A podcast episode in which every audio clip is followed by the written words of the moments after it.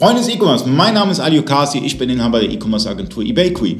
Ähm, heute habe ich Andreas Bezu zu Gast. Andreas Bezu ist Geschäftsführer von Ecom Data und bietet RDP-Hosting an, wie auch das Datenbank-Hosting. Aber wo liegen da die Unterschiede?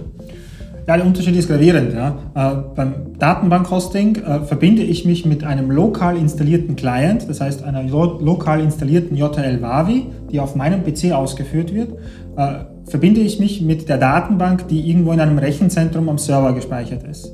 Äh, das bedeutet, alle Daten, zum Beispiel vom Abrufen von Informationen oder auch beim Speichern, müssen äh, über das Nadelöhr Internetleitung übertragen werden. Und das Ganze macht das etwas träger. Äh, beim RDP-Hosting werden nur Bildschirmdaten in komprimierter und verschlüsselter Form übertragen, sodass das alles sehr viel responsiver ist. Ich arbeite direkt auf dem Cloud-Server und nicht die Wavi ist nicht lokal auf meinem PC installiert, sondern direkt am Cloud-Server.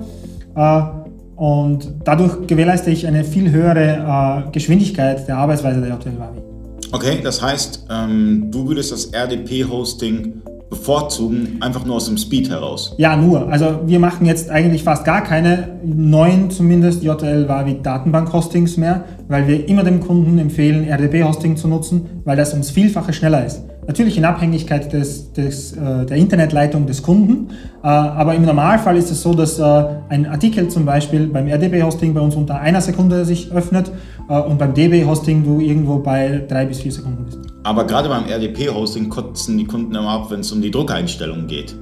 Die Drucker werden bei uns zum Beispiel automatisch in die Cloud weitergeleitet, sodass jeder Drucker, der lokal auf diesem System installiert ist, auch direkt in der Cloud verfügbar ist.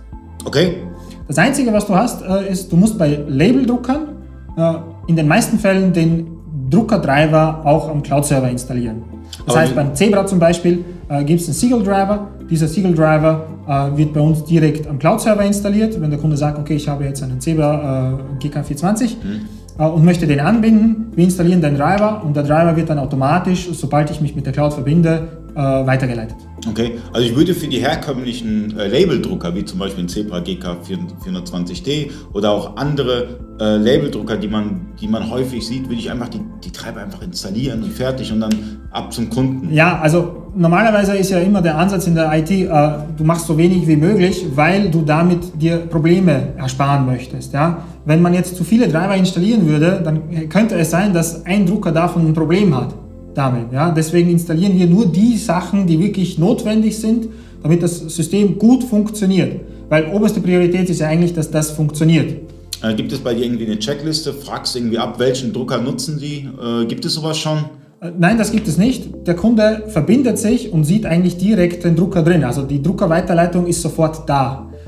Nur beim Problem, und das sehe ich ja eigentlich beim ersten Druck, ob das passt oder nicht, meldet sich der Kunde bei uns und wir installieren dann den notwendigen Driver. Ich hoffe, das Video war informativ. Äh, vielen Dank fürs Zuschauen und bis zum nächsten Mal, euer Ali.